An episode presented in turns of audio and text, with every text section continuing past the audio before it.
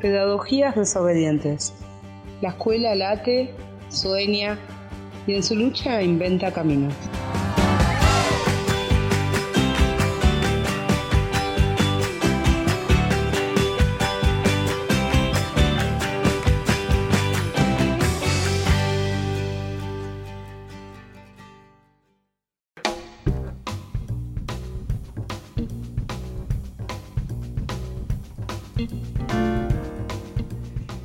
Buenas noches a todos, a todas. Hola Alberto, ¿cómo estás? ¿Qué tal, Susana? ¿Cómo vas? Bien, bien.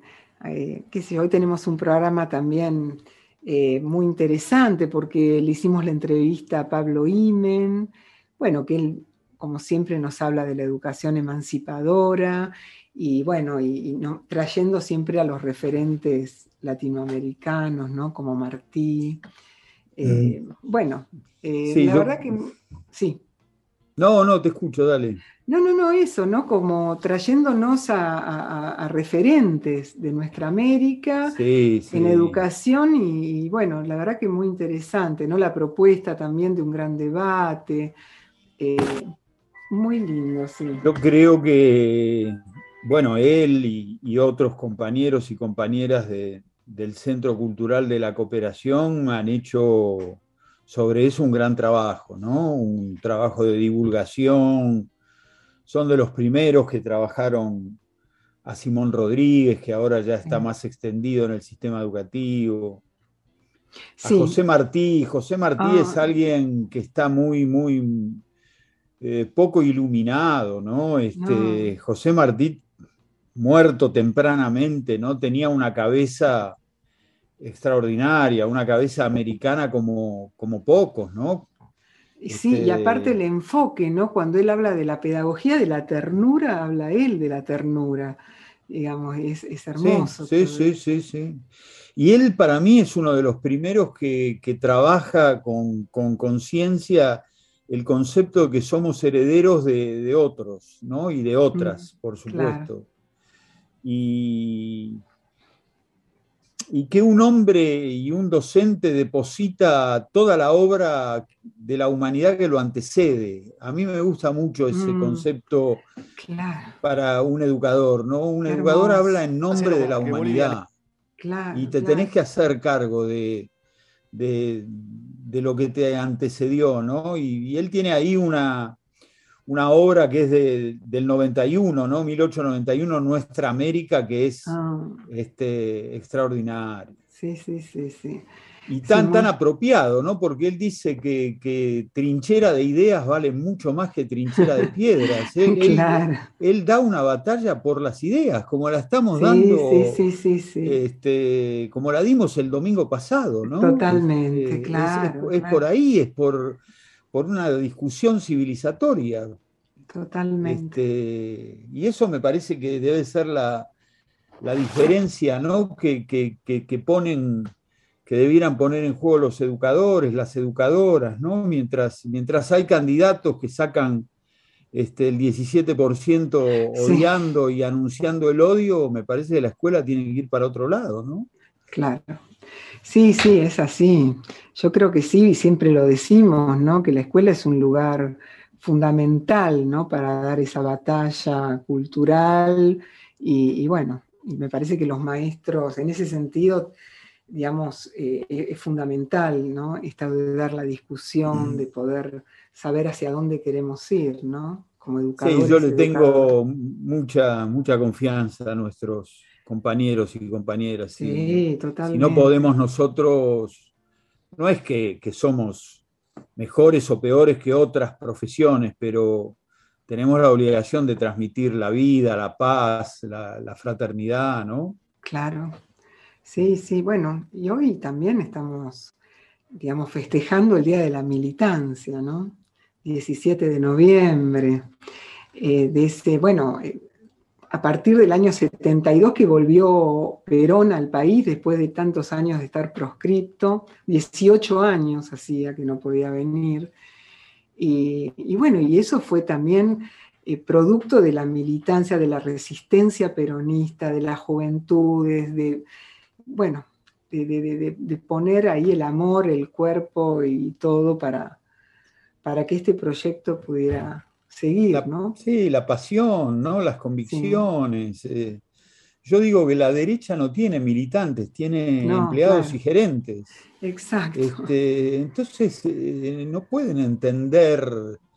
Viste que quisieron hacer algún intento de, militancia que, que, por supuesto, es fracasado, porque no, no es posible que te, que, sueñes, porque no hay sueño ahí. Claro, eso es lo que. Ahí no hay el sueño de una sociedad mejor, ¿no? Ah, este, si es el, puro individualismo, no soñar con otros. Exacto. La militancia también es soñar con otros, es estar ahí espalda con, espalda, mojarse en los días de lluvia, ir, ir a actos insólitos, ¿no? Este, eh, tiene algo de quimérico. Claro, sí, sí pero, pero bueno, los movimientos nacionales y populares tienen militantes. Y eso a la derecha que lo sabe eh, le molesta mucho. Claro, claro. Sí, sí, claro, lo sabe y aparte, eh, digamos, a veces uno piensa eh, lo, que, lo que significa en cada uno de nosotros, ¿no? El soñar con otros y con otras, cómo uno internaliza a ese otro compañero, y se empieza a entender lo que significa esa palabra, ¿no? Eh, la palabra compañero, compañera, ¿no? Porque, bueno, porque uno puede soñar con otro yo, u otra, ¿no? Yo creo que también, Susana, es un, un gran logro de época del kirchnerismo.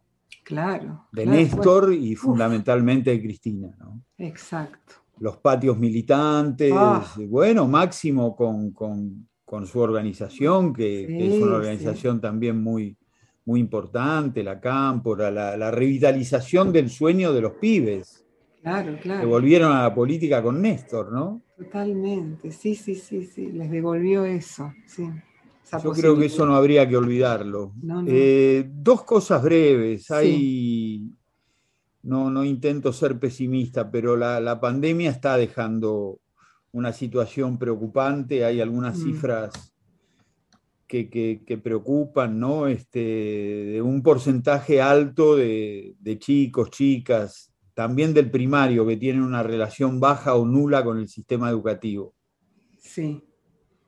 Me parece que yo creo que el ministerio está trabajando, hay que recuperar los aprendizajes perdidos, afrontar las consecuencias emocionales y materiales de la pandemia, ¿no? Este, abordar también el agotamiento de los docentes, ver también ese tema, los docentes también están muy...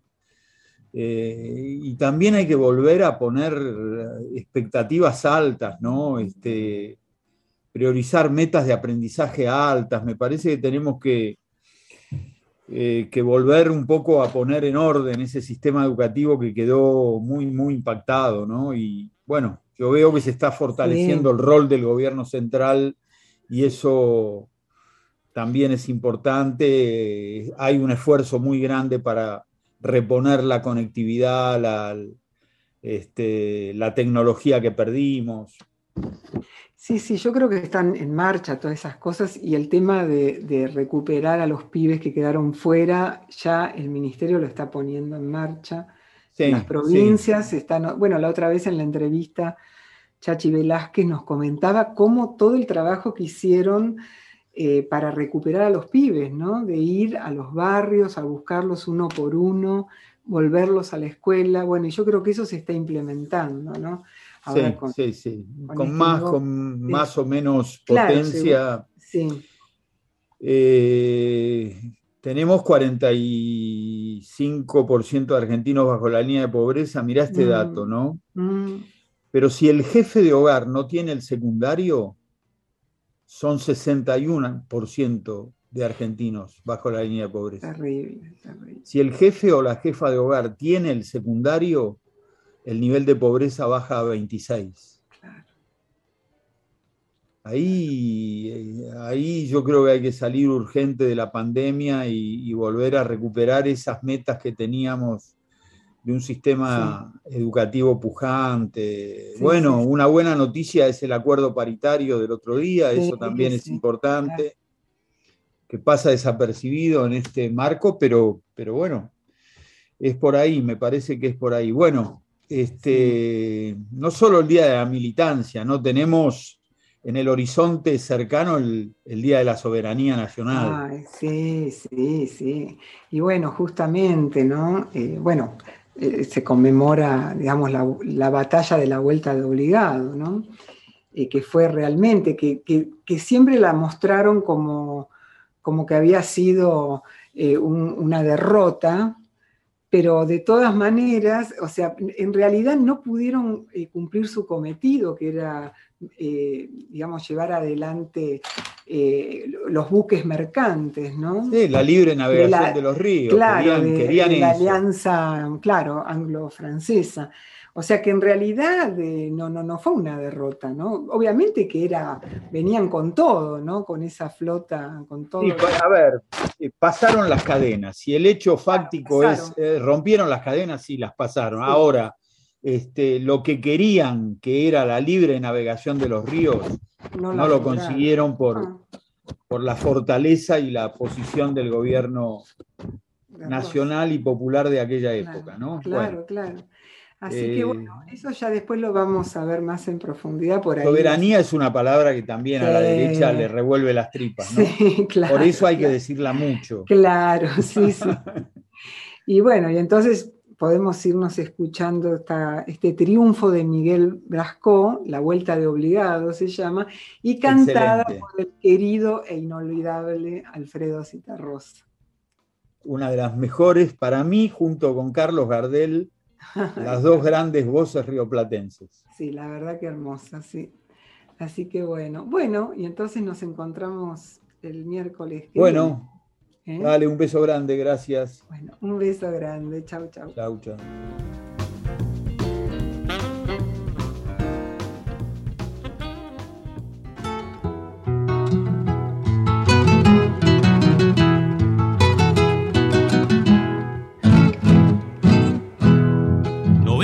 Buques mercantes, 20 de guerra, 20 de guerra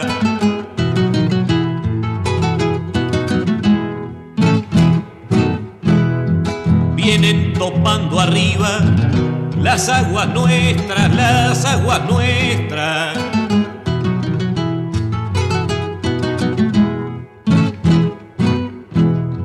Veinte de guerra vienen con sus banderas.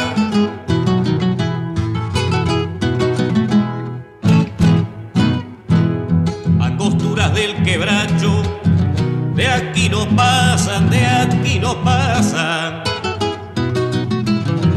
Y los pelo a los gringos, una gran siete, navegar tantos mares, venirse al cuente, que digo venirse al cuente.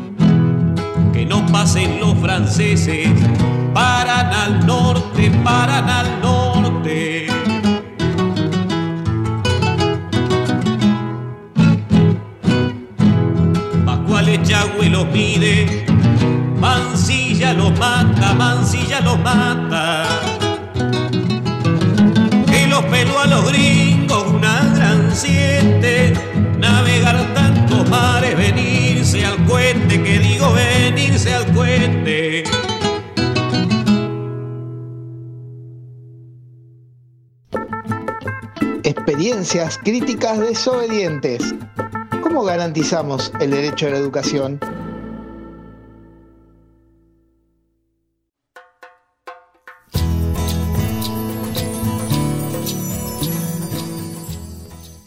invitado de hoy es pedagogo, licenciado en Ciencias de la Educación, profesor universitario, coordinador del Departamento de Educación del Centro Cultural de la Cooperación, docente en la Universidad de Luján, autor de artículos y de libros que nos ayudan a entender la educación emancipadora. Pero a nosotros nos gusta presentarlo como un gran compañero, un militante que nos invita a dialogar con maestros como Simón Rodríguez, José Martí, Paulo Freire, para construir una pedagogía nuestroamericana. Bienvenido a Pedagogías Desobedientes, eh, Pablo Imen. Muchas gracias, Susana, gracias. Bueno, siempre empezamos con la misma pregunta a todos nuestros invitados e invitadas, que es, eh, ¿qué, recordás de tu escuela primaria, eh, los recuerdos de esa época? ¿Cuánto de lo vivido en tu infancia y en ese espacio que es la escuela eh, se refleja en la tarea que hoy llevas adelante? Uy, un montón. Yo cursé la primaria entre 1970 y 1977. Eh, estuve en la escuela 4 del Distrito Escolar 16, que era la escuela de Saco, el director, que era la única escuela de capital que tenía pileta de natación y que además tenía un colectivo docente eh, en general identificado con las izquierdas. Yo vengo de familia comunista y, me acuerdo una anécdota, este, yo estaba creo que en cuarto grado y me memoricé la segunda declaración de La Habana de Fidel, esa que empieza ahora, está más anónima, esta América de color, sombrita, turna. Y mis viejos me dicen, decíselo a tu maestro, que era del Partido Comunista, y entonces cuando se lo, se lo relato, él me hace pasar por otro, a otra aula, y ese a otra aula, y ese a otra aula, y estuve eh, toda la mañana recitando ahí. Y me acuerdo que eran maestros que nos enseñaban, porque imagínate, vos este, seguramente esa época la tenés bien presente, los jóvenes sí, y hay que ver de qué manera, pero una cosa fue hasta el 75, 74, entonces había un, un, discurso interno de formarnos para la solidaridad, para acompañar al otro. Yo tengo como, porque este, la escuela 4 era una escuela de, de sectores medios, mis viejos eran comerciantes, yo nunca pasé necesidades este, materiales, por suerte, y no se lo deseo a nadie. Eh, pero había una, una visión este, muy solidaria de la sociedad, ah. construir de las relaciones, eh, y eso nos lo enseñaron en la escuela, eh, a pesar de que el director era bastante conservador, según me acuerdo lejanamente. Y tal vez una cosa que me marcó y que sí no, no, no me pone contento es que Américo Marchetti fue profesor en, en séptimo grado y, y, yo me acuerdo que con él tenía una complicidad muy fuerte porque a mí me encantaba la historia, sobre todo la historia mundial y particularmente la historia de la Revolución Rusa. Y con él veíamos las clases del siglo XX y había un, como una química eh, que no puedo explicar mucho en palabras. Si un día no vino más a médico. Uh, eh, entonces, a mí esa marca me quedó, yo tenía, porque mis viejos eran militantes, tenía muy claro lo que estaba ocurriendo, que era chico, así que la, primaria la recuerdo como un lugar eh, de un crecimiento humano muy valioso, de dolores fuertes, como esta partida, eh, pero también ahí hay maestros que, que, a mí me ofrecieron elementos para el modelo que soy, para, para el docente que soy yo, ¿no? Sí. Qué lindo. ¿Y vos cuándo decidiste dedicarte a la educación? Muy joven, porque mi primo, a ver, yo participo también de la, digamos, dentro de la colectividad judía, que en Argentina es muy grande y es muy heterogénea, y este, en general tienen una cosa con lo cultural, educativo y recreativo muy importante, y yo pertenezco al, al, área, a la corriente más de izquierda de esa tradición, eh, que está Zumber, la Melicuf, a lo mejor algunos de nuestros oyentes lo conocen. Claro que ahí hubo gente como Mariano Narodowski también. Claro, claro. Pero, además de Narodowski hubo decenas de miles que sostuvimos y sostenemos la misma posición humanista y, y, y comprometida, ¿no? Entonces, para mí, toda esa etapa de la infancia y de la, adolescencia es un gran bloque pedagógico de la vida, donde me enseñaron a, este, esto, el, valor de, enseñar a pensar, de aprender a participar, de indignarme ante la injusticia, me enseñaban las canciones de la Guerra Civil Española. Así que en la participación tanto en la escuela formal como en, como en esos espacios recreativos, eh, rápidamente me llevaron a la idea, mi primo era graduado en Ciencias de la Educación, de que algo de eso tenía que hacer. Claro. Y de hecho en la estructura del, del ICUF, del, judaísmo progresista, fui eh, líder recreativo durante varios años, trabajando con chicos y chicas de 9, 10 años, 8 años. Así que desde muy temprano eh, algo me decía no me preguntes qué, de que la educación tenía que ver con mi, estar en el mundo, ¿no? ¿Y para vos cuál es el sentido de la práctica pedagógica y de la educación? Bueno, vos ahí me presentabas habiendo leído a, esas este, luminarias del firmamento pedagógico. En verdad, eh, Rodríguez, Freire, las hermanas Cosettini son expresiones luminosas individuales de grandes corrientes pedagógicas de todos los tiempos, ¿no? Eh, y, yo trato de, lograr, soy docente universitario más que nada, o trabajo con, docentes en, otro tipo de formación, en, lo que tiene que ver con cooperativismo o con pedagogías latinoamericanas. Eh, y, yo siento que la educación es una, una herramienta para ayudar. Digo, soy de esto bastante freiriano, me parece que eh, la, educación es una práctica que permite aprender a leer el mundo, aprender a compartir con otros, aprender a transformar la realidad. Y eso a lo mejor para la universidad es como una pregunta difícil de, conseguir, bueno, ¿cómo haces en un lugar donde hay un cierto currículum, unas reglas institucionales para educar para la libertad? Y bueno, y ahí eh, por suerte integro un colectivo, aparte hace muchos años que soy docente, este, yo empecé en el año 1990, cuando el mundo era un poco diferente al de hoy, eh, como auxiliar en política educacional, y, y me pregunto todo el tiempo, eh, de hecho, además me pregunto cómo hacer de cada experiencia que vivo una experiencia pedagógica, incluso las más desagradables o horribles, y preguntarme qué aprendo de esto y, enseñarlo en ese sentido también con los compañeros y compañeras estudiantes. Nosotros, por ejemplo, en Luján damos pedagogías del siglo XX y ahí incorporamos muchos autores que han sido invisibilizados en, en las carreras de formación docente o que se leen de manera, también ahí hay otra discusión, cómo leer a Freire, cómo leer a Rodríguez, porque un modo de, de esterilizarlos es invisibilizarlos. Y otro modo es hacer una lectura eh, rígida, este, casi como una este, exégesis de la Biblia rodriguiana, repetir párrafos o poner una frase de, Pablo Freire como si eso fuera emancipador. Y entonces yo siempre me, pregunto cómo contagiar eh, esos, esas apuestas de esos pedagogos y pedagogas que corrieron riesgos, ¿no? Nosotros, por ejemplo, en, en Luján tenemos todo un encuadre epistemológico que explicamos que, bueno, que un libro no es una Biblia, que hay que aprender a pensar con cabeza propia, que hay que vincular los conceptos a la práctica, que hay que poder leer la educación junto con la realidad. Y, y la herramienta de evaluación es un fanzine. En ese fanzine, que es una publicación, los estudiantes colectivamente arman a los autores diálogos, entrevistas, historietas, poesías, ah, Ahí mi compañera Cintia Weschelo este, una consigna muy potente que es para nosotros eh, evaluar es crear.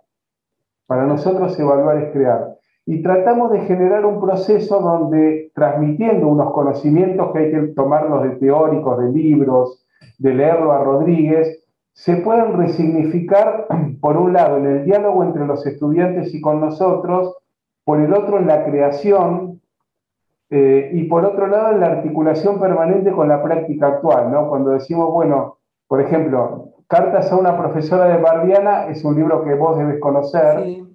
No sé si está tan conocido, pero es un, un libro que crearon ocho chicos de una escuela de muchachos expulsados del sistema educativo que tienen como función rendir los exámenes oficiales para tener los títulos de primaria y de secundaria. Pero el método que proponen en Barbiana es el opuesto a la escuela oficial, donde el último es el primero, donde la teoría se vincula a la práctica, donde se escucha la voz del estudiante, ¿no?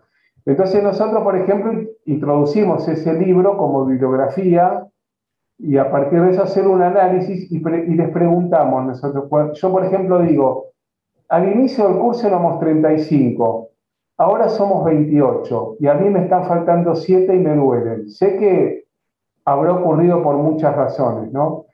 A mí lo que me pasa es que trato de, hacer de la pedagogía un sentipensamiento y no un simple discurso. Y, y eso se nota.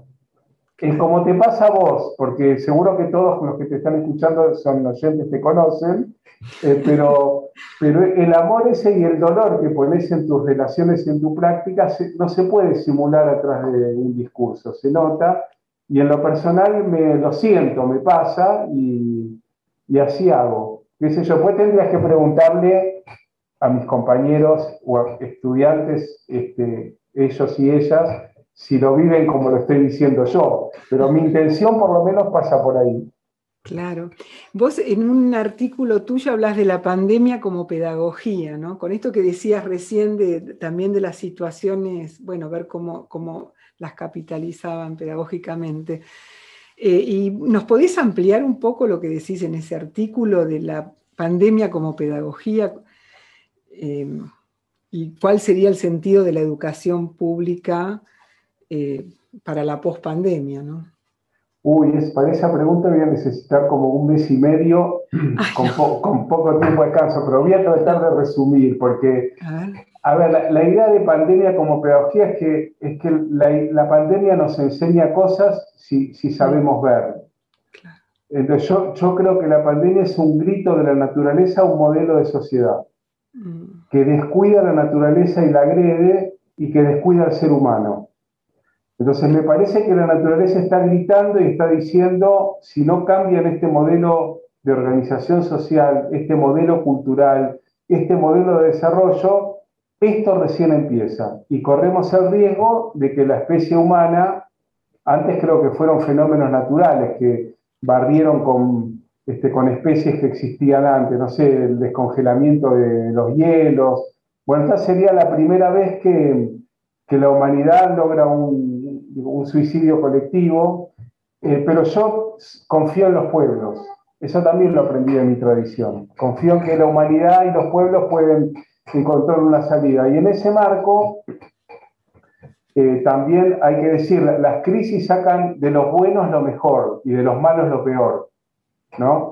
Aunque sea un poco esquemático el, planteo, ¿no? Digo porque los planteos de odio que genera la derecha en, Occidente, hablábamos un poquito antes de empezar, de que el mundo no es un mundo unicolor, sino que es un mundo heterogéneo que está en una transición geopolítica y civilizatoria. Eh, y hay que decir, China es la emergencia de un mundo nuevo que se viene, eh, y curioso además, y, tengo la necesidad de decirlo, China está planteando la posibilidad de construir el socialismo del siglo XXI en China y de construir un mm. mundo diferente. Digo porque frente a los relatos de la muerte del socialismo y de la eternidad del capitalismo, pareciera haber por lo menos algunas preguntas ¿no? para hacer, y uno mira un occidente en declive, en una crisis orgánica, con, y una crisis que la derecha intenta forzar salidas hacia el odio, hacia la discriminación. Este, hay otro mundo posible. Entonces, bueno, ahí digo, la pandemia es un parteaguas, es una pedagogía, este, mm. es un punto de inflexión en la humanidad eh, y que se va a ver rápidamente la necesidad de cambios profundos. ¿no? Y en el campo educativo, eh, así como el neoliberalismo pretende perpetuarse en la pospandemia, sí. Eh, el neoliberalismo tiene un proyecto educativo y viene por más. ¿no? Hay, hace poco leí, leí un artículo de Luis Bonilla, que es un pedagogo venezolano, y habla de, los riesgos del metaverso. Viste que, o vieron que Facebook está por cambiar de nombre, por armar una especie de universo paralelo, y él tiene una hipótesis, Luis este, eh, suele explorar las peores posibilidades, ¿no? en eso hacemos una buena pareja porque yo digo que en esa frase de Gramsci, el optimismo de la voluntad y el pesimismo de la inteligencia, yo me ocupo del optimismo de la voluntad. Este, y, él, dice, él dice que, que, la virtualidad, no en sí misma, pero el uso que se hizo de la virtualidad, le abrió el campo a las grandes corporaciones tecnológicas, eh, a la vez que se cuestiona el sistema educativo tradicional. Entonces tiene una hipótesis mm. este, alarmante que yo la quiero usar para despertarnos, y es que cuando cruja el sistema educativo, el metaverso va a ser la alternativa pedagógica. Entonces él plantea, así en esa distopía tecnocrática, un sistema educativo, cada quien en su casa aprendiendo por computadora. Lo que ellos quieren que aprendamos. Eso no es imposible que ocurra, pero también es posible que ocurran otras cosas. Entonces él dice, bueno, ¿Qué demostró la, pandemia? Que la mitad de la humanidad está fuera de lo virtual, con lo cual los sistemas educativos volvieron a niveles de exclusión de la década del 50. Y si se universaliza un modelo virtual, el riesgo es que gran parte de la humanidad se queda fuera incluso de ese proyecto educativo tecnocrático. Entonces, bueno, frente a ese escenario, nosotros tenemos el desafío, nosotros, nosotras, las comunidades educativas, las organizaciones sociales, los gobiernos democráticos, de reinventar la educación. Y, esa reinvención no puede ser una reivindicación glorificadora del, modelo de Sarmiento. Y no le quiero pegar a Sarmiento que está de moda, eh, pero no puede decir, no, volvamos a la vieja escuela pública. Estamos en cuarta revolución industrial, con un gran desarrollo tecnológico. Y como decía Freinet, en los años 60 escribió un libro que llamaba Las técnicas audiovisuales, y él decía, no podemos pensar que la radio, la televisión y el cine son enemigos de la educación, como piensan muchos maestros, son parte de la vida de nuestros jóvenes y hay que incorporarlos al proyecto pedagógico. Entonces, para mí, ¿cuál es el desafío? por un lado, recuperando el acervo de los pedagogos y pedagogas de nuestra América, pensar, bueno, en este mundo del siglo XXI que queremos construir, en esta nueva sociedad que, hay que refundar, ¿en qué base nos plantamos para reinventar un proyecto educativo democrático, emancipador? Y ahí hay que poner en diálogo a las comunidades territoriales, a los docentes, a los cultores, a los políticos, a los ¿no? Este, tiene que haber un proceso de construcción de esa pedagogía del siglo XXI que requiere tiempos, recursos, pero que si no lo hacemos nosotros, el diseño lo va a hacer la derecha. Lo que está claro es que dentro de 20 años el sistema educativo no va a ser como el que conocimos hasta ahora. ¿no? Este es un poco el, mensaje eh, de alarma, pero de un llamado a la acción y de esperanza, ¿no? porque es posible transformar la, educación y la sociedad en el sentido que, de justicia que, soñamos. Claro, sería la forma de confrontar al modelo pedagógico neoliberal, ¿no? O sea, Así es. Yo quiero sembrar esa, alerta porque algunos colegas eh, lo sienten como una amenaza lejana, pero en la ciudad de Buenos Aires se empezó a implementar secundaria del futuro. Y, ahí la propuesta es el 70% del tiempo en la casa con la computadora. Entonces no es una amenaza, es una política pública eh, y nosotros no podemos simplemente decir que no, quiero hacer hincapié en eso, tenemos que decir cuál es la alternativa porque además podemos hacerlo, está, está en muchas prácticas actuales eh, y está en muchas historias de la pedagogía valiosas que hay que recuperar. Vos escribiste el libro La escuela pública ya tiene quien le escriba, donde te referís a la educación de Venezuela y de Bolivia. O sea, ¿qué le falta a la escuela pública argentina para ser transformadora? Esa pregunta es mortal. No, yo qué te digo, yo recorriendo eh, experiencias, hablando con compañeras y compañeros, veo como un gran jardín con flores muy hermosas, pero sumamente desordenado, mm. perdón lo mío, ¿no? Y, acá, hasta acá llega la analogía, porque ¿qué pasa? Ahora puedo traer una cita de Simón Rodríguez de 1724, que decía, los maestros se reunirán todos los meses a discutir su práctica, a planificarla del mes siguiente, eh, y en esta discusión anotarán en un cuaderno los avances y dificultades, y de esta experiencia se irá conformando una nueva educación. Entonces, fíjate, fíjate que es un párrafo, ¿eh? Revisar eh, sus prácticas, claro. O sea, o sea, él en 1794 planteaba práctica reflexiva, trabajo colectivo, organización, comunicación de los avances y los límites. Vos fíjate, él ya nos proponía un método.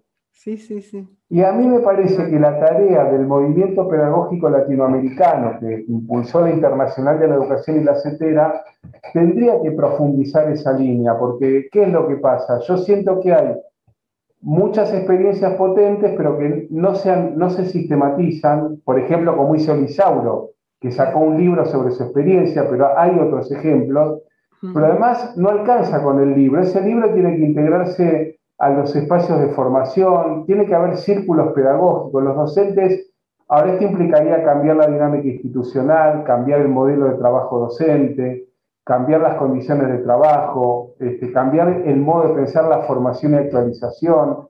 En Venezuela, que ahora le están pasando muy mal, cuando discutían el proceso de trabajo docente, decían, el docente tiene que tener tiempo de dar la clase, tiene que tener tiempo de prepararla y de evaluarla, tiene que tener tiempo institucional para discutir su práctica con un par, tiene que tener tiempo para investigar, tiene que tener tiempo para la gestión escolar y tiene que tener tiempo para el compromiso con la comunidad territorial.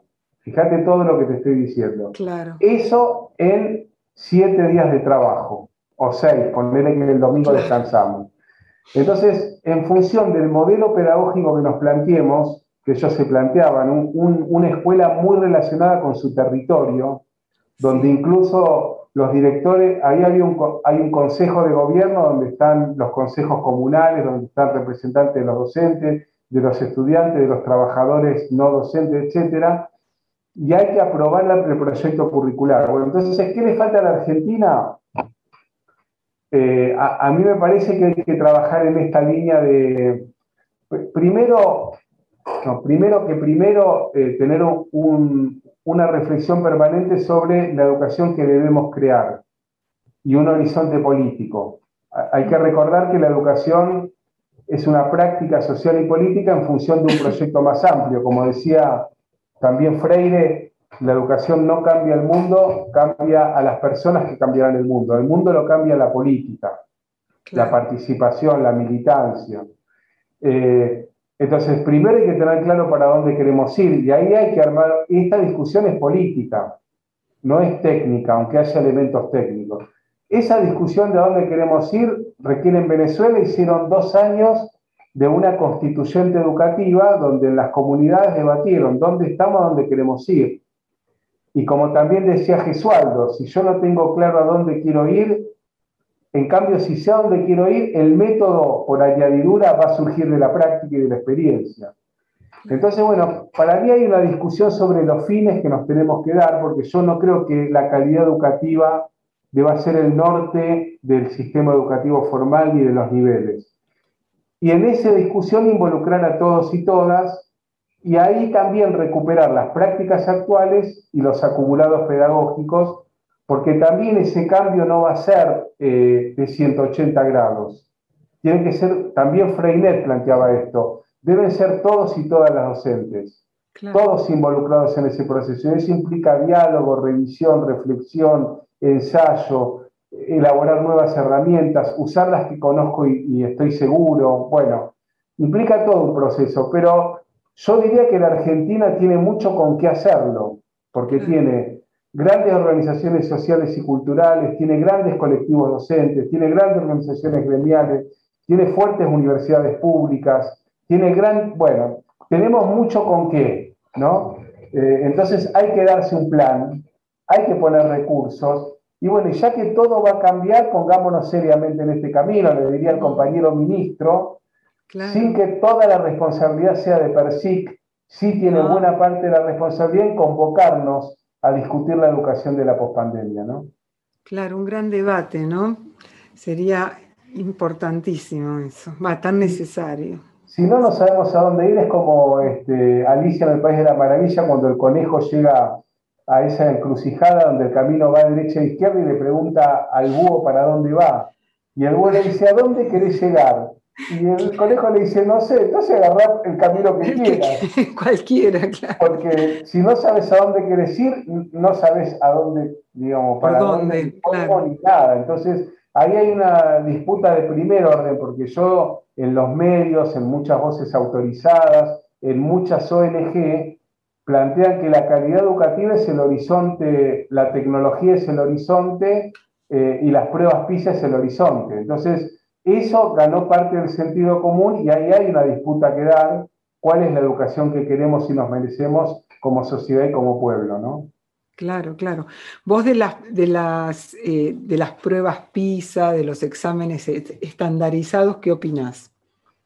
Bueno, es, una, es un gran dispositivo y una gran pedagogía. A ver, Simón Rodríguez diría que es formar papagayos. Porque ¿cuál es el, cuál es el esquema epistemológico, metodológico y pedagógico? Que hay un conocimiento que nadie discute y que elabora un experto, que es traducido por una editorial a un manual y que debe ser embutido en el cerebro de los alumnos para luego ser medido por un operativo estandarizado de evaluación. ¿Quién es el premiado? El que repite mejor contenidos que dentro de una semana se va a olvidar. Este modelo no solamente dice qué deben aprender los alumnos, sino qué deben enseñar los docentes. Es un modelo de regulación del trabajo docente, es un modelo que no, le importan los contextos, los intereses y las necesidades de la comunidad educativa. Es un, contexto, es un proyecto mercantilizador porque eh, sale mucha plata la prueba PISA y además hay unos paquetes de venta de tecnología, de venta de, cursos para que los docentes enseñen bien y todo un merchandising este, tecnocrático que genera un gran lucro y una visión del sentido de la educación que está muy lejos de la que se imaginaba eh, Simón Rodríguez o Susana Reyes, por poner dos nombres de, pedagogos que merecen nuestro reconocimiento. Sí, lejos de la pedagogía crítica y todo eso, ¿no? Qué bueno. Eh, ¿qué, eh, para terminar, ¿no? porque ya tenemos que terminar, ¿qué mensaje le darías a los docentes, a las y los docentes en este momento? Bueno, es un momento de, de una transición donde está combinado el horror y la esperanza. Estamos cansados y cansadas de dos años muy difíciles eh, pero la verdad es que estamos, yo por lo menos voy a contestar desde mi identidad, eh, desde mi sangre bolivariana y rusa, que son como una mezcla de un linaje, no de, de colectivos que nunca fueron derrotados, sino de colectivos que nunca se rindieron, ¿no? Entonces, eh, yo creo que tenemos muchas razones para sostener la esperanza, hay mucho mucho trabajo acumulado, hay, hay mucho compromiso colectivo y hay mucha lucha que dar. Y además nuestros antagonistas siguen trabajando. O sea que si no fuera por convicción, el llamamiento sería hacerlo por necesidad. Y, y me parece que tenemos con qué construir una alternativa pedagógica, democrática y emancipadora y latinoamericana. Esta lucha no es solamente nacional, es una lucha continental y es una lucha planetaria, porque finalmente, como diría José Martí, patria es humanidad y entonces lo que está en juego es un mundo, ¿no? Así que nos llamo, nos llamo con la misma tosudez esperanzada de siempre a no rendirnos, a luchar, a construir y a nada, y a generar la sociedad que nuestro pueblo se merece. Gracias, bueno, qué lindo mensaje. Bueno, Pablo, eh, muchas gracias por esta entrevista tan rica, ¿no? Y bueno, sabes que te queremos mucho desde Lisauro y te mandamos un abrazo enorme. ¿eh? Bueno, muchas gracias a ustedes. Yo también los, quiero mucho a todos ustedes, a vos particularmente. Y ahí estamos al pie del cañón en las próximas luchas y, y las próximas construcciones. siempre ahí, dale. Un abrazo. abrazo fuerte, que estés bien. Chao, chao. Chao, chao. Hasta que no te pase a vos, no vas a entender, siempre así, tan egoísta. Hasta que no te pase a vos no vas a entender. Clásico, individualista, decido que no te quiero escuchar. Decido no formar parte de tu plan.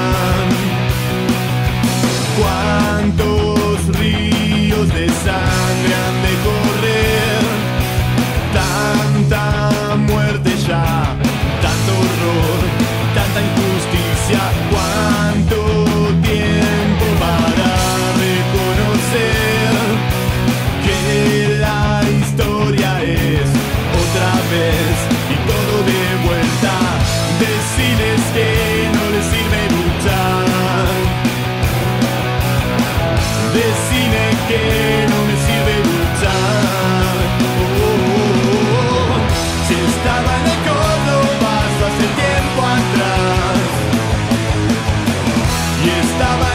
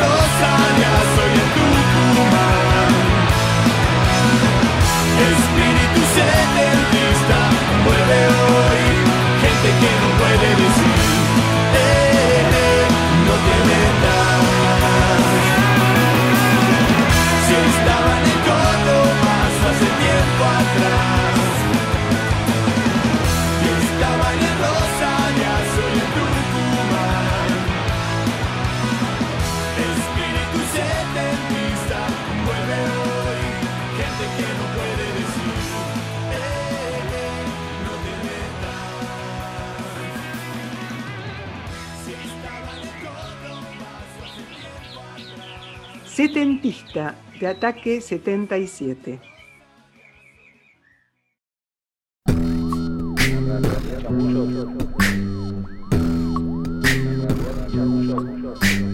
La realidad sin chamullo te canta la posta.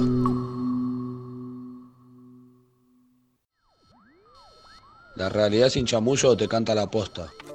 Escuchamos hasta el cansancio hablar de meritocracia. Quien se esfuerza, llega. Todo lo que tenemos es resultado del mérito personal. Pero, ¿qué es meritocracia? Si lo pensamos, nos damos cuenta de que no es una filosofía que reporte serenidad y apunte por sí sola a la justicia. No garantiza una sociedad buena, una sociedad donde todas y todos, independientemente de nuestras habilidades nuestro esfuerzo y de nuestra suerte, seamos tratados con respeto, dignidad, amor y humanidad. Nadie debería ser relegado por ser pobre, por ser parte de tal o cual clase social o por cualquier otro prejuicio. Raza, etnia, sexo, edad, orientación sexual. Porque una sociedad buena, una sociedad que merezca llamarse así, no puede tener tan solo la premisa de escapar de las situaciones de ahogo, concentrarse exclusiva o principalmente en el ascenso social. Muchos, en sus prácticas en este punto contribuyen muy poco a cultivar los lazos sociales y los vínculos cívicos que quiere una sociedad verdaderamente democrática, social y humanizada. Una sociedad que pueda facilitar esa movilidad ascendente, cosa que desde luego es cada vez más difícil e irreal en el mundo que habitamos. Necesitaría, cuanto menos, hallar formas de hacer posible que quienes no ascendieran, y todos no podemos ascender, florezcan allá donde se encuentran y se vean en sí mismos como miembros de un proyecto común, sin que ese proyecto común sea realmente un proyecto dirigido por unos pocos y en su propio beneficio. Por eso es que digo que la meritocracia es puro cuento, puro chamullo. El único héroe válido es el héroe en grupo, nunca el héroe individual. El héroe solo. La meritocracia es una trampa. Si no hay igualdad de oportunidades, que no haya nada entonces. Dos personas que se esfuerzan igual en la vida, pero son de clases sociales diferentes. ¿Por qué no tienen el mismo éxito en la vida? Yo creo que pasa por varias razones. La primera razón sería el que la persona de, de la clase social, no sé, alta, son personas que por un lado vienen acomodados y también tienen estudios, por ende ellos se convierten, van creciendo, van creciendo, van estudiando, van estudiando, pero también los padres estudiaron. También esos padres estudiaron y le dieron también las herramientas para, para poder eh, eh, estudiar y, conseguir o, graduarse de una carrera, algo así, porque capaz que un padre le dice, eh, yo estudié automotor, vos estudiás automotor, entonces sigue la carrera de automotor.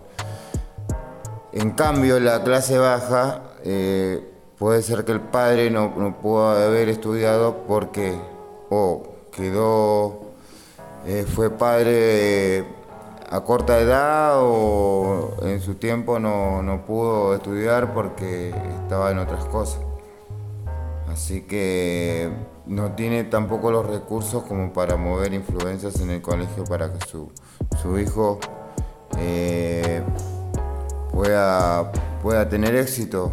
Por ende, el hijo se siente como un fracasado y termina laburando en trabajos malos, mal pagos y, en situaciones infrahumanas. Y, nada, es, eso. Eh, yo creo porque, bueno, la clase alta, bueno, porque los padres lo criaron de otra manera de vida y bueno, los padres ya estudiaron, tuvieron una buena educación, se esforzaron por, conseguir un buen trabajo, para dar un techo digno a sus hijos y, una educación digna a sus hijos. Y bueno, la clase baja creo que también puede ser porque por ahí los, padres de, los, ay no me sale, ay no me sale. bueno, para mí la clase baja es bueno, puede ser o la crianza de vida que, que tuvieron los, que le dieron los padres a los, a, sus hijos para el tema de la educación, como la crianza, y también puede ser porque los padres no, no, tuvieron eh, la educación de estudiar o no, tuvieron la posibilidad de, de aprender y bueno, no pudieron enseñar a sus hijos la mejor manera para llegar a lograr, a poder estudiar, a aprender a lograr sus metas. Existe mucho mito, pero la meritocracia creo que es el que más desigualdades lo trae. La meritocracia no es más que un mito.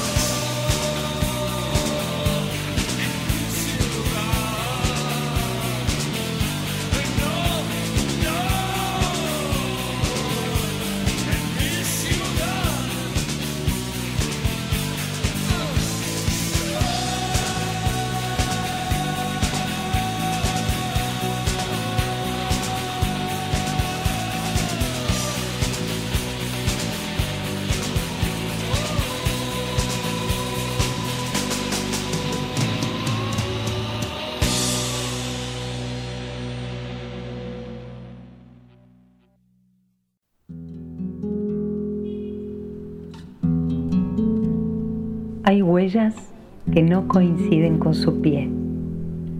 Hay huellas que se anticipan a su pie. Hay huellas que fabrican su pie. Hay huellas que son más pie que el pie. Fragmento de tercera poesía vertical de Roberto Juarros.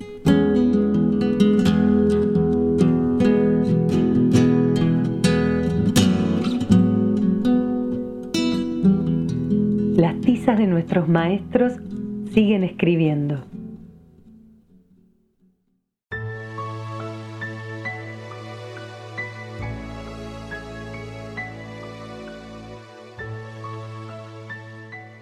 Hoy, en nuestro espacio de memoria, Carola Ochoa nos contará sobre el Torneo Nacional de Homenaje a los rugbyers desaparecidos. Le agradecemos su testimonio. Bueno, contanos, recién comentaba, contame un poco cómo, cómo iniciaste esta búsqueda que ya va a un número como son 166, algo así, ¿no? Los rugbyers desaparecidos. 161 militantes revolucionarios que abrazaron el rugby en, al- en alguna etapa de su vida. Eh, a eso que quiero remarcar, que eran militantes revolucionarios, que, que eso es lo más importante y que es una excusa el rugby eh, como para poder eh, recordarlos en cada faceta, ¿no? Del- de la que formaron parte, ya sea en la música, en el deporte, en otras facetas también eh, eh, se descubren que, que, bueno, que eran, que eran hombres con una gran sinceridad.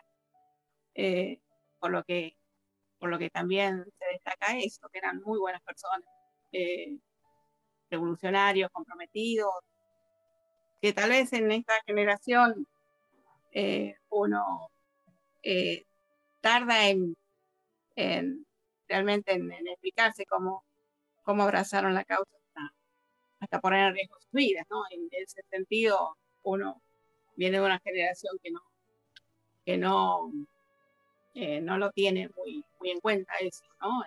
La mayoría de las veces.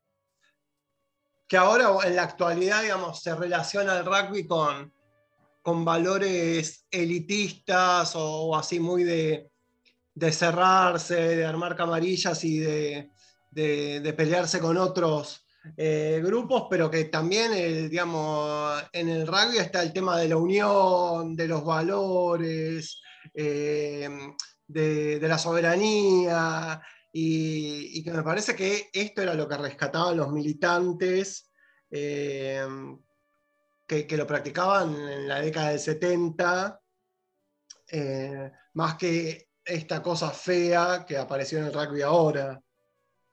Sí, de eso te cuento que recién acabo de hablar con, con el coach de Wallace 15, que este, ya participan los chicos de Wallace 15, que son chicos con discapacidad, eh, eh, participan de los torneos eh, eh, a los 161 y, y ahora van a formar parte, va a ir un micro desde Centenario, localidad de Neuquén, de donde ellos son parte, eh, y van a Puerto Madryn.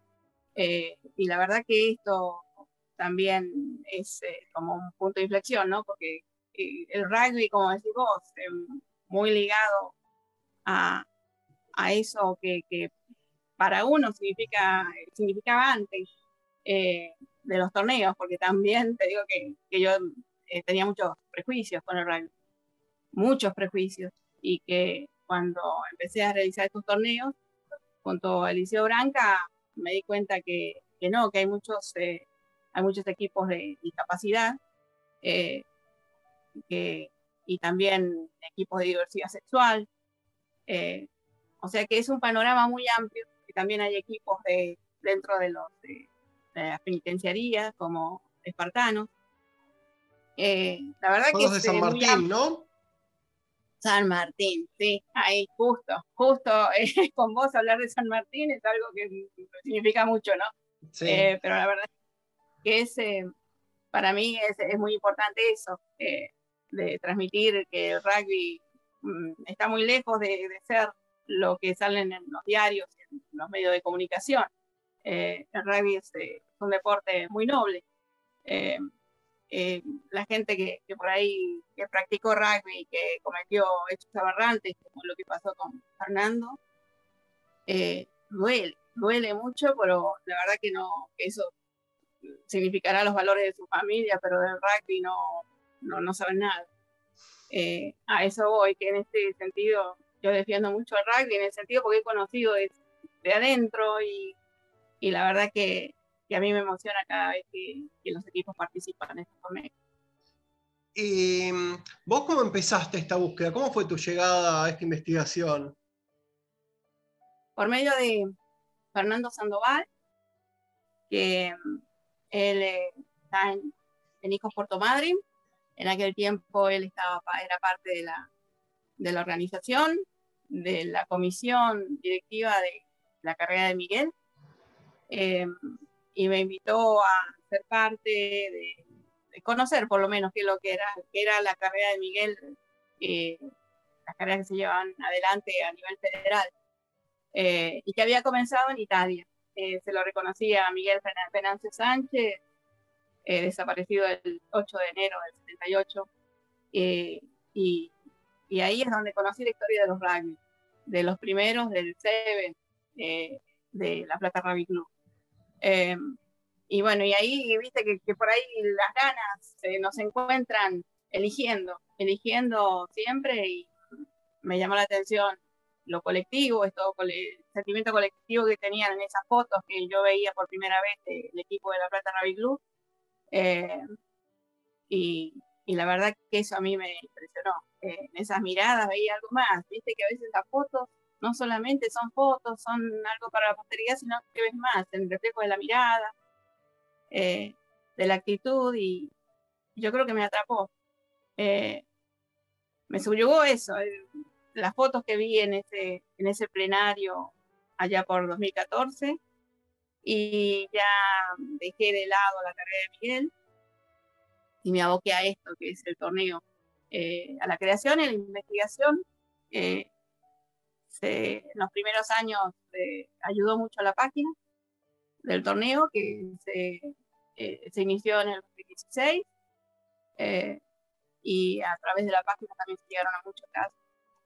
Eh, gente que pertenecía a los clubes, que eran veteranos y que se comunicaban a la página eh, sabiendo de que uno de, de, sus compañeros había desaparecido del club, no solamente del club, sino de toda la sociedad argentina, a raíz de, de, esto que se llama terrorismo de Estado y dictadura militar. Acordemos que la lista abarca desde la dictadura de Lanús con Jorge Alejandro Ula, eh, militante del PRT ERP, eh, víctima de la masacre de Treleu, y que pertenecía a Charroba Rugby Club, junto con su hermano Julio César. Así que es todo el abanico eh, de casos, yo creo que nos dio mucha ayuda la página. yo te conocí a vos, eh, te pusiste en contacto conmigo eh, cuando estabas con el tema de la página para eh, comentarme que, um, había aparecido una persona que, um, que, decía que había jugado al rugby con mi viejo, que yo te dije, no, yo no sabía que, que mi viejo había jugado al rugby y que y que para mí no era así porque mi familia, nadie me lo había dicho.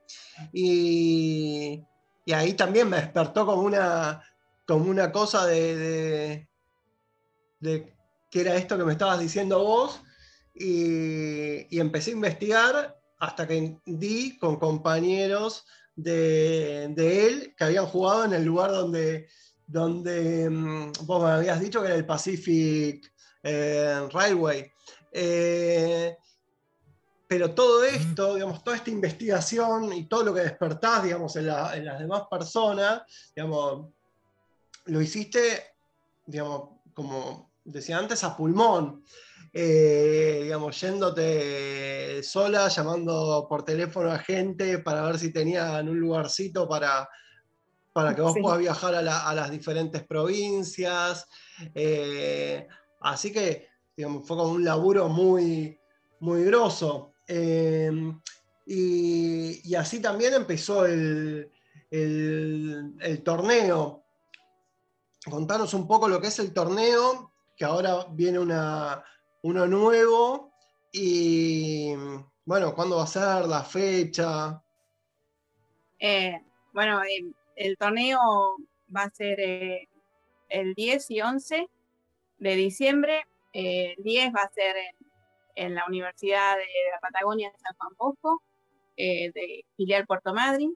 Eh, ahí el, el coordinador, coordinador general de Puerto Madryn, tengo que, decirlo, es Demian Barry, que es, también sobrino de dos de los rugby, de 261, de compañeros de tu papá, y, y él es el coordinador general, eh, eh, junto con el presidente del club eh, Cazones Rugby Club, que es Javier Casal. Así que, y bueno, y, será rugby playero el día 11. Así que el día 10 justamente es el Día Internacional de los Derechos Humanos, así que para mí es importante que estén los familiares, porque qué mejor para el Día Internacional de los Derechos Humanos que estén todos, los compañeros, ¿no? es algo que para mí me gustaría mucho que estuviera. Eh, entra, es de entrada gratuita, no, no hay eh, nada monetario aquí, el que quiera eh, jugar por primera vez, por primera vez en el torneo, eh, puede hacerlo, no hay, eh, es todos contra todos, así que eh, siendo vos hijo eh, de Osvaldo, me encantaría que estuvieras ahí jugando eh, y sabiendo lo que, y, o sea, y sensibilizado por lo que te habrá sentido tu papá al jugar, al tocar una paleta una pelota de rugby y al, y al correr tras el try, ¿no? Y eso es, es algo único. Eh, se forman entre los familiares una red muy linda, muy linda.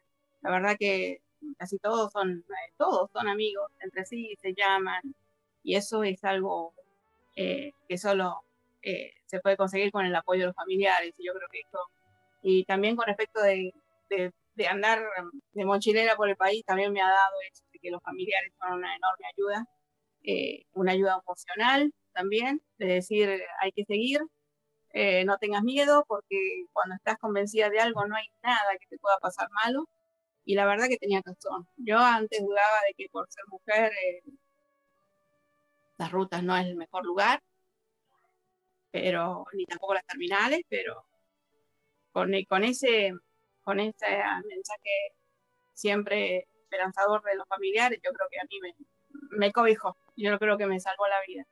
Eh, y siempre llevé ese sentimiento de protección, eh, sabiendo de que no me iba a pasar nada eh, en cualquier lugar. Así que agradezco ahora estar en mi casa bajo un techo, porque te digo que para mí es lo mejor estar tomando mates acá, hablando con amigos como vos y, y estando ahí en cuatro paredes, porque es una protección tremenda. Ahora siempre, cada vez que vuelvo a casa, eso es lo que remarco, la protección, la protección de tener un techo, que, que todo el mundo lo tendría que tener, porque la verdad que eso a mí me dio la, el conocimiento de la gente que vive en la calle, que no es bueno. También he conocido gente, amigos que hemos quedado, gente que vive en la calle, de gente artista, callejeros, y eso.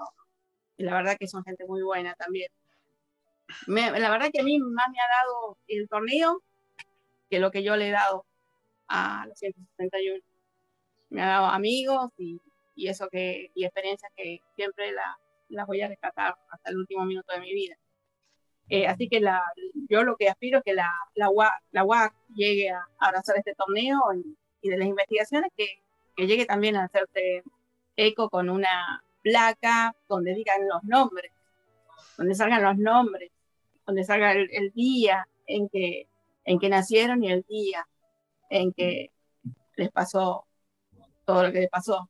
Eh, o sea, eso, que sea un poco más minucioso, no solamente una placa que diga en general, y, la verdad que, es eh, importante remarcar las fechas en que, ellos eh, desaparecieron y fueron asesinados, porque las fechas, lo, eh, ahí ves vos que, no se puede repetir en esos gobiernos donde, bueno, fueron tan violentos. Y es un mensaje también de dar la fecha en que, sucedieron estos actos terribles. Muchas gracias, Carola. Dale, una- un abrazo para vos y tu mamá, y bueno, y para toda la familia, Mante. Y para Gracias. todos los. Un abrazo. Compañeros rugbyers desaparecidos, sus tizas siguen escribiendo, presentes ahora y siempre. Escuchemos a la bruja Salguero en El Arrepentido.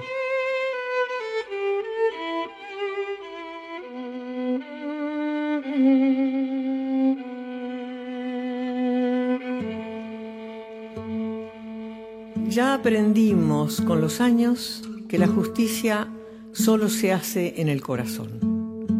No sé si vas a caer, solo sé que el amor es tenaz y vuelve a salir como el sol. Se desmoronó tu techo, te disparaste con la vida al pecho. El agujero en que caíste tiene exactamente tu medida.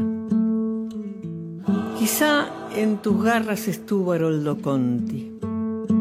Pero ¿cómo ibas a saberlo si además de todo sos un pobre pedazo de brutalidad desinformada?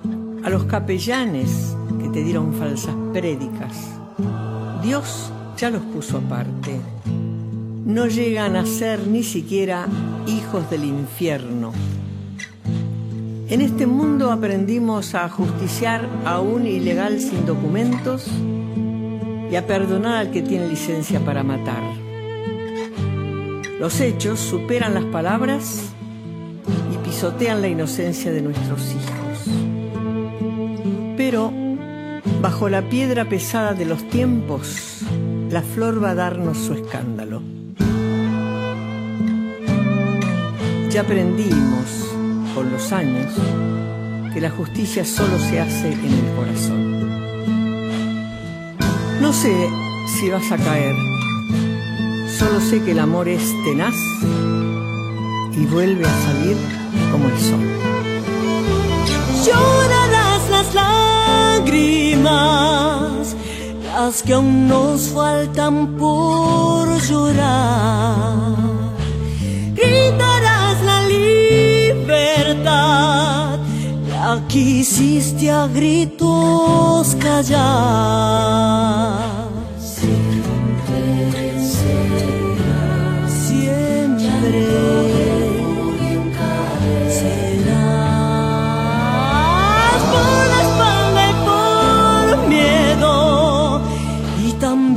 A espaldas de todos los que aprenden a matar aprenden a morir de a poco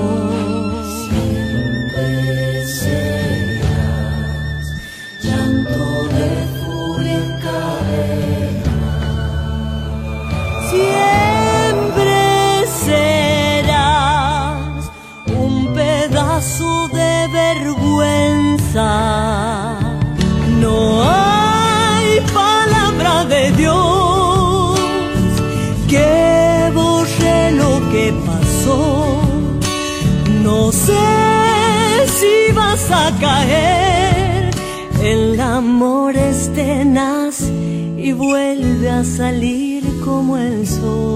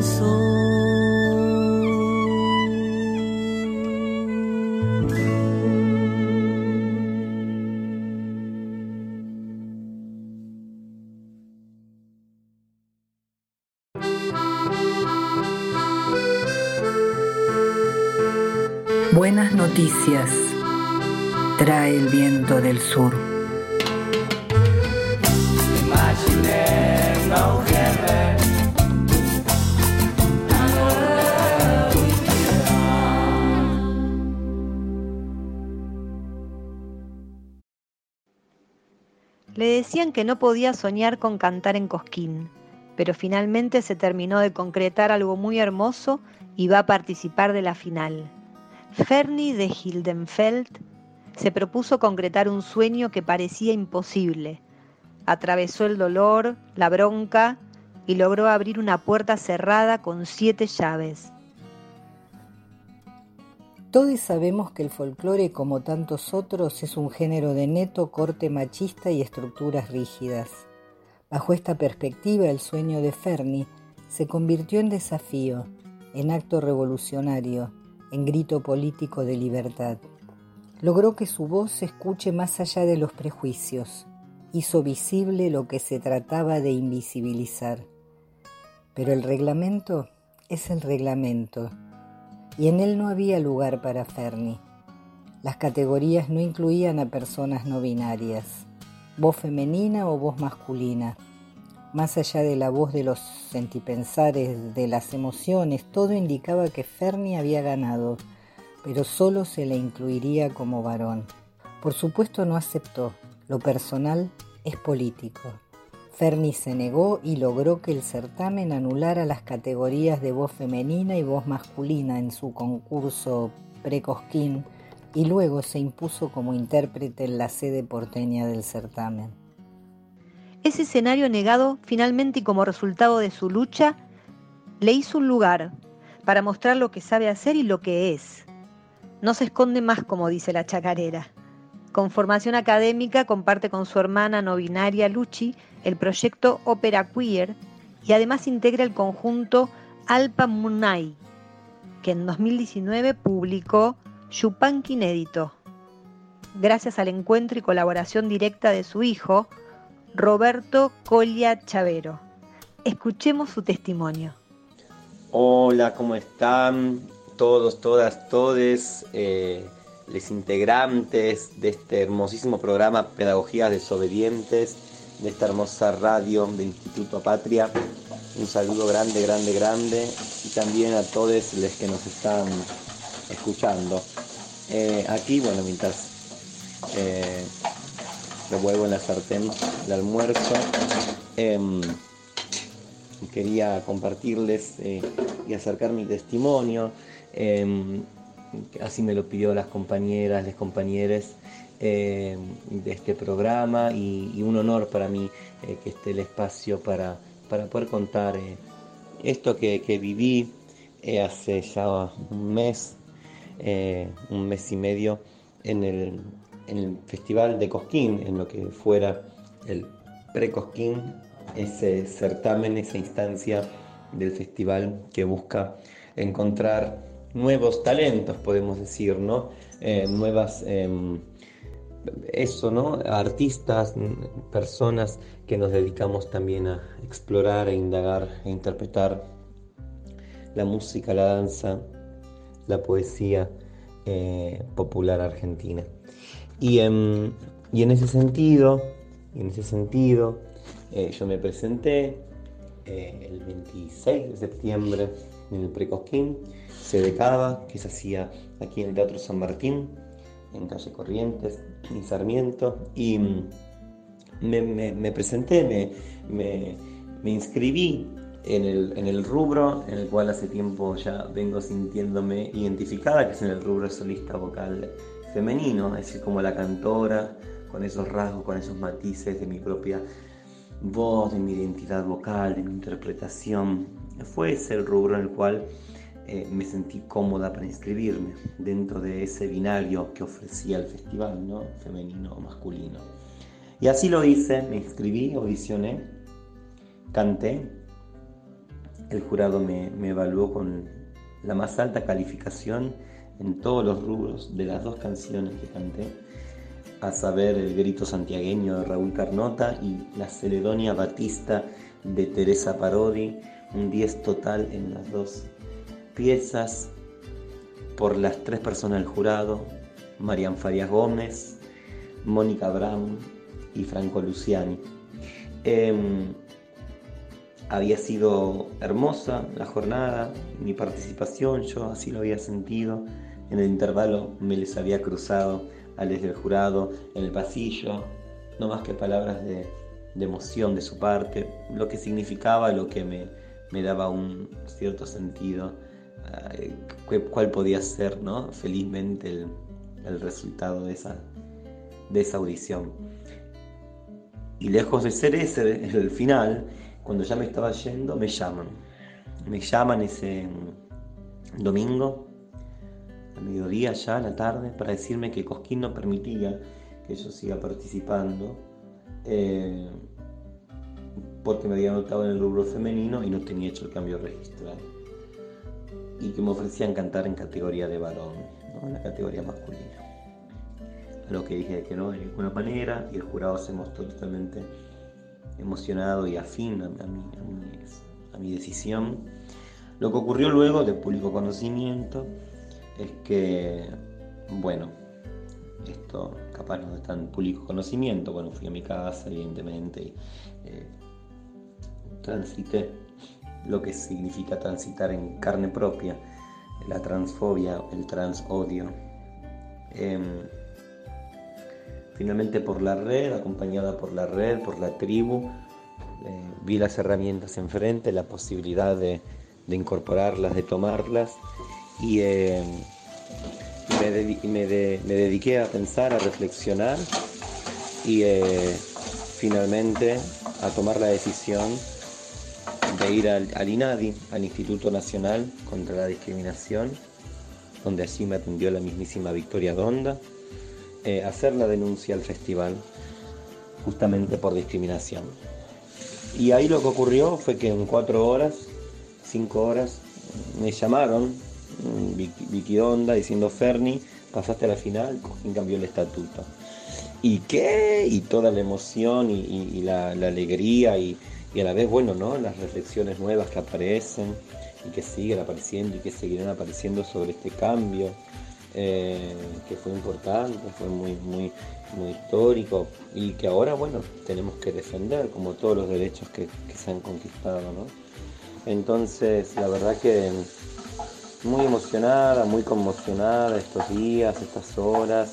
Finalmente pude participar de la final, gané la final, así que bueno, ahora en diciembre voy a estar yendo a cantar como una de las finalistas de la sede de la ciudad de Buenos Aires. Em, muy feliz, muy, muy, muy contenta y muy emocionada por todo esto que pasó, ¿no? A raíz de un gesto de discriminación eh, que se hayan podido encontrar las herramientas y el espacio y las personas y esa decisión política para modificar lo que es injusto. Bueno, apareció todo, tuve el apoyo siempre del jurado, el apoyo siempre eh, de, mi familia, de mi tribu, de mis amistades, de mis vínculos, de personas que ocupando cargos públicos y cargos también institucionales se prestaron y se mostraron totalmente acompañando esto, esto que había sido nada más y nada menos un gesto atentando contra la libertad y contra la libre expresión y contra la identidad, porque conocemos la ley 26.743, conocemos los artículos de trato digno, conocemos la ley de cupo de femenidades y disidencias en los escenarios, conocemos el decreto de este año, ¿no es cierto?, del DNI no binario, es decir, sabemos que hay leyes ya que nos amparan, y hay un entramado social que ha cambiado y se ha modificado y ese entramado, estas personas que formamos parte de estas nuevas identidades, que no son nuevas, sino que estamos visibilizándonos, bueno, estamos muy decididas a seguir constituyendo fuertemente los ni un paso atrás, ¿no? Los ni un paso atrás eh, que vienen, que vendrán y que con firmeza esto eh, damos en gestos y en, y en acciones eh, que tienen que ver con defender todo lo logrado y seguir soñando con esa mejor y nueva humanidad, como diría Susy Shock, que nos merecemos. Así que, bueno, este es mi testimonio y mi saludo grande, grande, grande a todas las personas, eh, a todas las compañeras, compañeros, compañeres de este programa que amo, que he escuchado, que ya me ha hablado Rita Cortés en varias oportunidades, eh, con Susana. Bueno, nada, es eh, un placer para mí estar aquí también como docente de la escuela pública. Soy profesora de música del Liceo número 9 de primer año, hace ya 8 años casi. Y eh, bueno, eh, hace mucho también me dedico a la, educación, entonces un placer nuevamente poder dar mi testimonio en este programa y nada más y nada menos en este instituto y en este espacio también que sigue buscando problematizar y repensar la realidad. Así que un honor para mí, un honor en la escucha y el espacio. Muchas gracias y un abrazo caluroso a todos.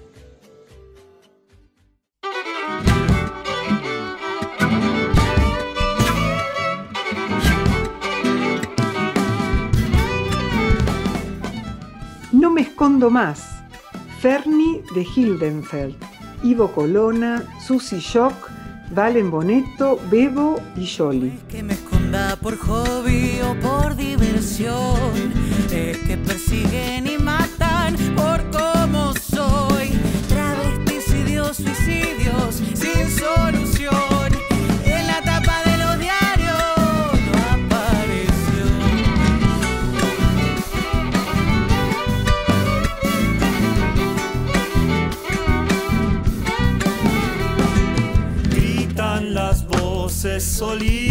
No más. Lo que no sale en la tele no existe.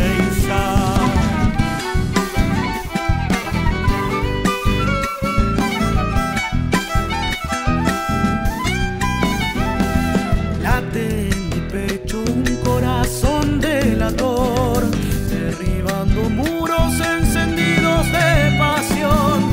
Detrás de este zapateo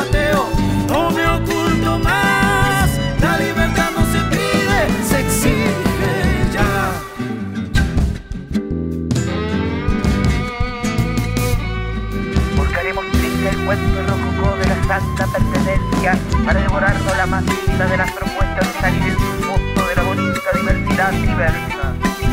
Vayan los.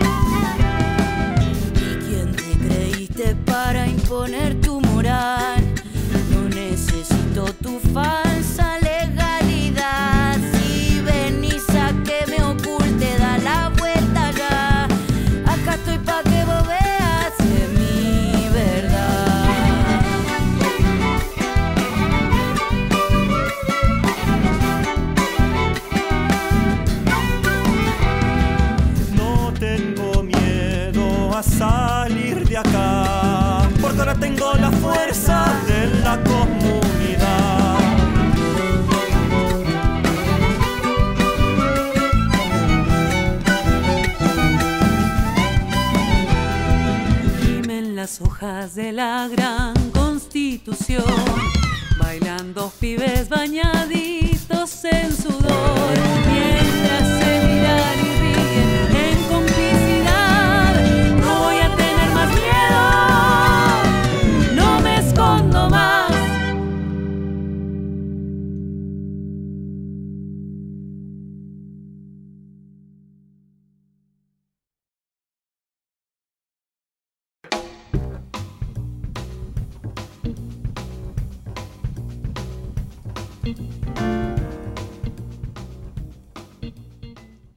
Al final de este programa en el que hablamos de educación, de meritocracia, soberanía, militancia.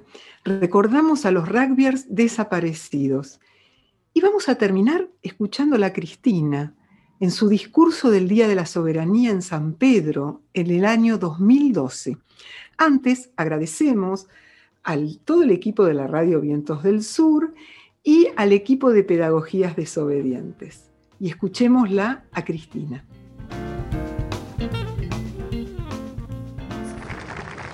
Muy buenas tardes a todos y a todas.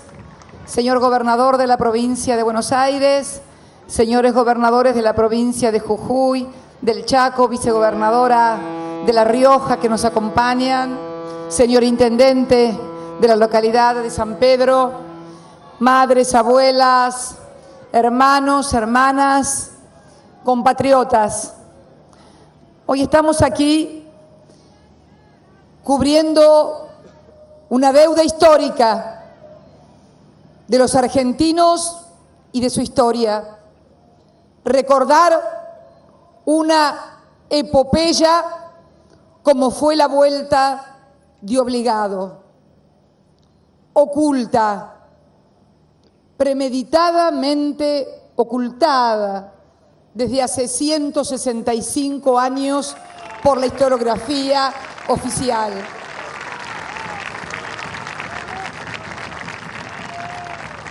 En este lugar donde hemos emplazado este monumento histórico, estas cadenas recuerdan a las cadenas que, por orden del brigadier general don Juan Manuel de Rosas, el general Lucio Mancilla y sus tropas cruzaron esas cadenas en el río para que la flota anglo-francesa no pudiera pasar. Corrían, corrían tiempos en los cuales, como en tantos otros tiempos de nuestra historia, de estos 200 años de este bicentenario, potencias extranjeras querían dividir nuestro país y apoderarse de nuestros recursos. Buques de guerra, como cantaba la canción de Teresa, acompañados por buques mercantes, porque en realidad venían en nombre del libre comercio, pretendían transformar este río, nuestro río Paraná, en un río internacional y no en lo que es y siempre será un río de la nación argentina.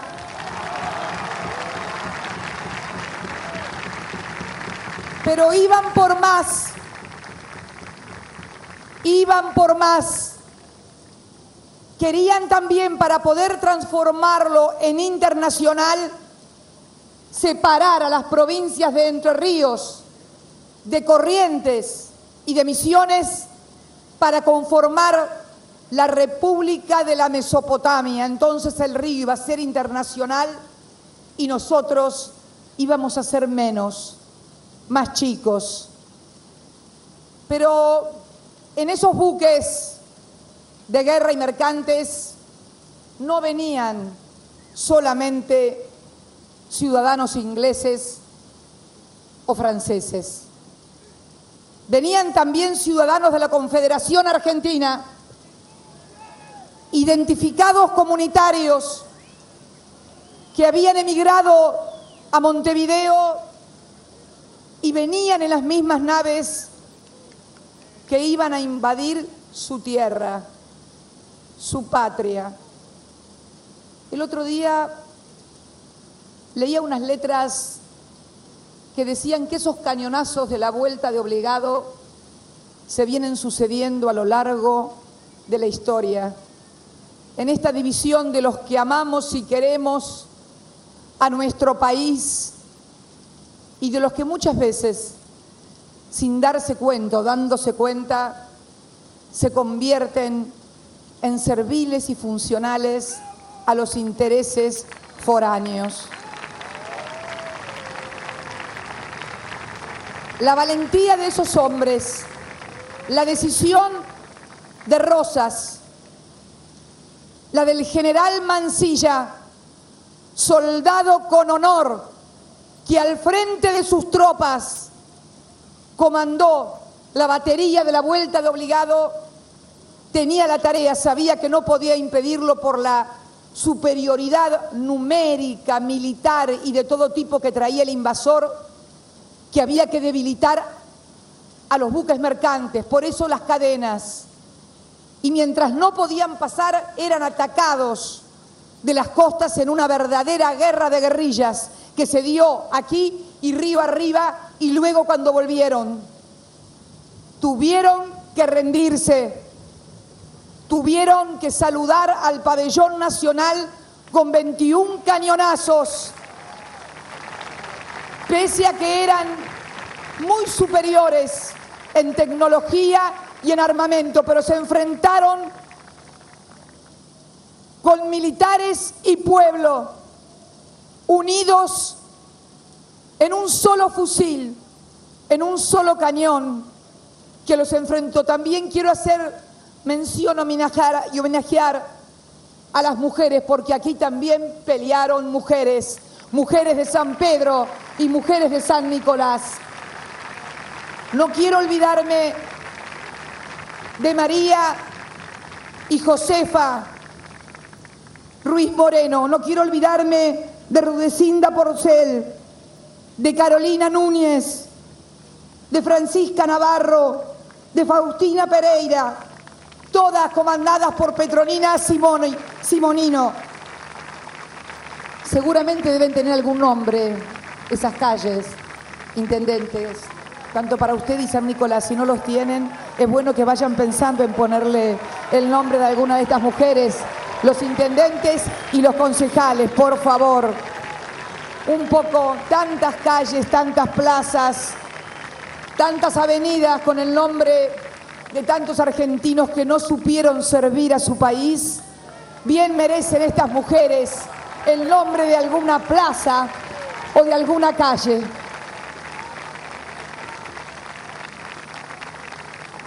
Yo quiero hoy aquí rendir homenaje y reconocimiento a esos hombres y a esas mujeres. Siempre me pregunto, y siempre me preguntaré, ¿por qué en la escuela siempre nos han enseñado con muchísimo detalle cada una de las batallas, cada una de las campañas en la que nos permitieron liberarnos del yugo español? Y sin embargo, se ocultó deliberadamente durante dos siglos todas las luchas que se dieron contra otros colonialismos que aún subsisten, como por ejemplo en nuestras Islas Malvinas.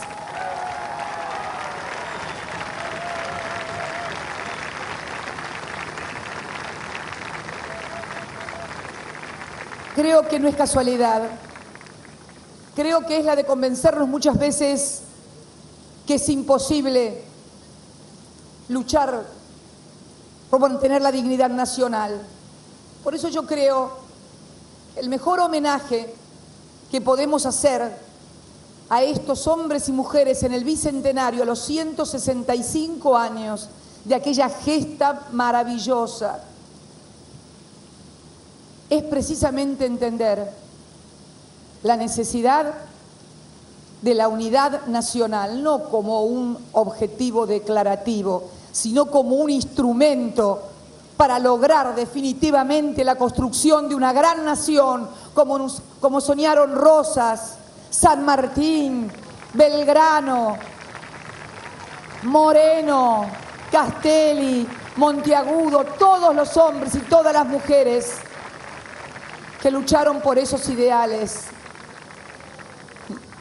Él también, sí, él también.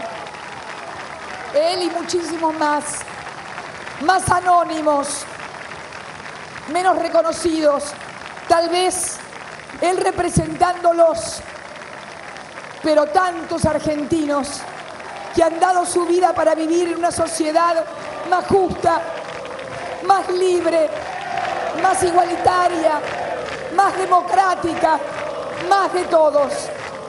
Este monumento es para todos los argentinos y es de todos los argentinos.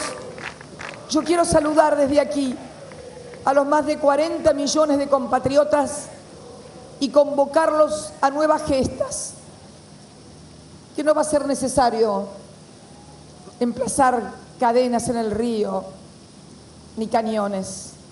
Será necesario despojar nuestras cabezas de las cadenas culturales que durante tanto tiempo nos han metido. Son más fuertes, más invisibles, más dañinas, más profundas que los cañonazos, porque muchas veces nos hacen ver las cosas no con el cristal de la patria, sino con el cristal de los intereses de otros. Por eso quiero saludarlos a todos en este 20 de noviembre, que sea símbolo de unidad nacional, pero también de dignidad y soberanía para defender a la patria. ¡Viva la patria!